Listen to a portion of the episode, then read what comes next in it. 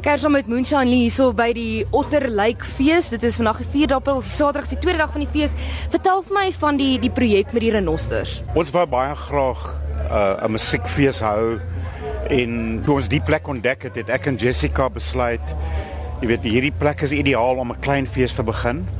Maar omdat ons nou so uh, deur die range met Piet wat nou al die jare jy weet in die musiek is en baie dinge by hom geleer het, ons gevoel ons wil net iets teruggee en basies vir nie net Suid-Afrikaners maar die hele wêreld bewys dat rock and rollers stel eintlik belang in hulle omgewing en wat hulle aangaan. En omdat ons renoster so uitgemoor word, het ons besluit dit is een van die dringendste dinge waaroor mense praat, jy weet. En ons het besluit wil ons wil iets doen, ons deel doen vir die renosters en dit is waar die idee begin het. Nou, wanneer hulle die geld ontvang of wanneer die die die, die mense nou is hulle samel die geld en hoe het julle besluit vir watter organisasie gaan die geld want daar's so baie organisasies wat teen hierdie hierdie probleem veg. Wel die een wat ons oog gevang het en ek het met die mense begin gesels is United Against Poaching en hulle ondersteun al die natuurbewaarders, hulle is almal vrywilligers in die Creer Wildtuin wat al die renosters daar volg en hulle monitor. Uh, hulle het honde en deesdae ons arme renosters het almal uh, radio uh, uh, wat's dit beacons, weet, en en hulle en hulle het honde wat hulle volg. So ons moet nou die renosters nou oppas en die mense het geld nodig. Hulle het petrol nodig vir hulle bakkies, hulle het tente nodig, hulle het jy weet allerlei dinge nodig. En uh So o, ons geld gaan direk in hulle rekening, uh, South African National Parks Honorary Rangers in al ons geld en United Against Poaching het ons in hulle rigting gestuur.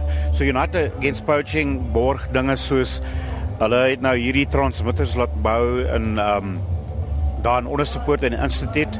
Hulle het ook 'n uh, projek begin um ondersteun waar hulle die DNA van al die renosters by al die parke in Suid-Afrika kollekteer en dat hulle so geen bank het van al die renosters so as hulle 'n horing iewers kry kan hulle net jy weet weer 'n 'n DNA 'n sampel vat en dan kan hulle weet waar was die renoster geskiet of wat ook al. So ons het besluit om hulle te ondersteun. Daar's baie belangrike dinge in ons land wat aangaan um, diere wat uitgemoor word, byvoorbeeld die renoster, daar's ander probleme ook. Waar was die oomblik gewees? Vertel my van die oomblik wat jy besef het jy's maar hierdie is 'n probleem wat ons graag ons bydrae wil lewer, die renosters nou. Ek het uh, hierdie United Against Poaching tekens teen die pale en goed gesien en eendag besluit net om te Google en toe kry ek daar al die statistiek van die en hulle het nou ongelukkig maar net vir die laaste ek dink omtrent 12 jaar 'n akkurate statistiek gehou. En wat vir my opvallend was was teen verlede jaar was daar al amper 4000 renosters net in ons parke in Suid-Afrika al geskiet of jy weet doodge doodge gemaak met pangas en sulke goed vermoor basies. Ja, gewelddadig doodgemaak vir 'n horing. En die die jammerte is dat die ouens wat nou daai renosterhoring soek, dis die ouens wat die geld het. Hulle het meer geld as wat ons arme mense het wat die goed probeer beskerm. So hulle moet nou meer en meer gefistikeerde um, apparaat kry. Hulle moet begin sonar en radar en sulke goed en daai goed kos geld. So ons probeer maar net help waar ons kan en uh, ons hoop ons kan binnekort hierdie um, jy weet hierdie slagtery van ons renosters kan stop. Moen laaste gedagte van jou, jy het vroeër gesê dat dit laat die mense nou kan sien dat rock and rollers ook omgee vir die omgewing. Watse boodskap wil jy vir die mense daar buite vat vir van die projek en natuurlik die kunstenaars wat hier optree wat dalk 'n reputasie het van bietjie kuier en bietjie 'n bietjie harde lewe lei. Kyk, on, um, ek en Jess het ons projek is Moonshine Productions. Ons doen so 'n paar projekte. Ons doen onder andere een uh, onder andere Landmine Rock. Hy gaan nou al vir sy 8ste jaar. En ons hele tema is saving the world through rock and roll. En met Landmine Rock het ons nou al um amper 70000 rand uh, ingesamel vir verskeie liefdadigheids uh, en ons doen dit nie net vir ons natuur nie maar ons help ons medemense. Ons het um daar's 'n weeshuis in in Mosambiek waar ons 34 kinders weeskinders ondersteun. Ons het al vir hulle kombuis laat bou, ons het al vir hulle jy weet 'n kragopwekker laat kry en sulke goed. So hulle help om hulle Jeep reg te maak en sulke goed. So jy weet en ons voel net deur musiek en ons paadjie wat ons nou deur die musiek en ons is baie bevoorreg om al hierdie mense en Jessie Appa wat ook 'n groot musikant is te hê wat vir ons 'n bietjie leiding kon gee het ons deur middel van van daai hele netwerk het ons besluit ons kan iets doen ook jy weet om om 'n verskil te maak.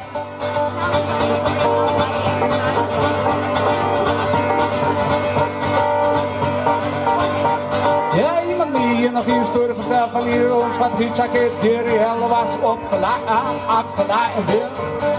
Opgeteld. Toen die hier besteden om je aan het bereiden, geschreven op mijn kie achter draaien.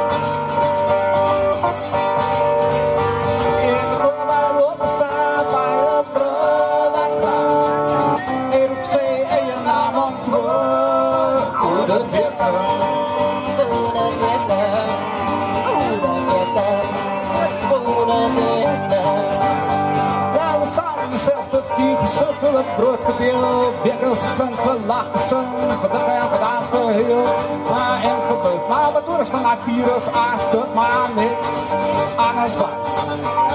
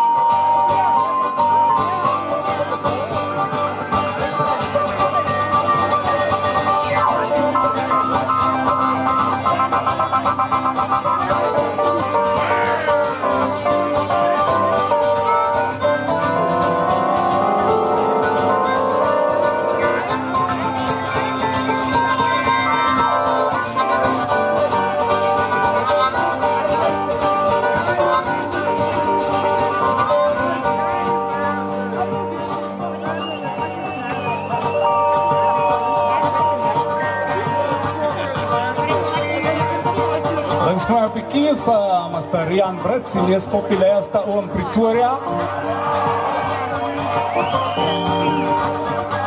Rechts van my uh, die nuwe Marissa West. En verder rechts uh, my goeie vriend in die Kaap, uh, Victor Wolf, uh, Rico Latti.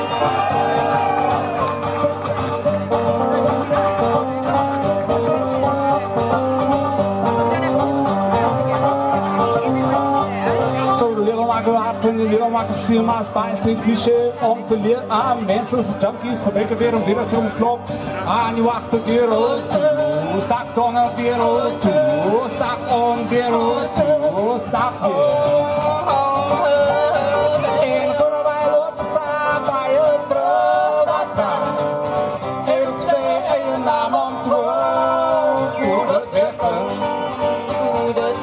Love.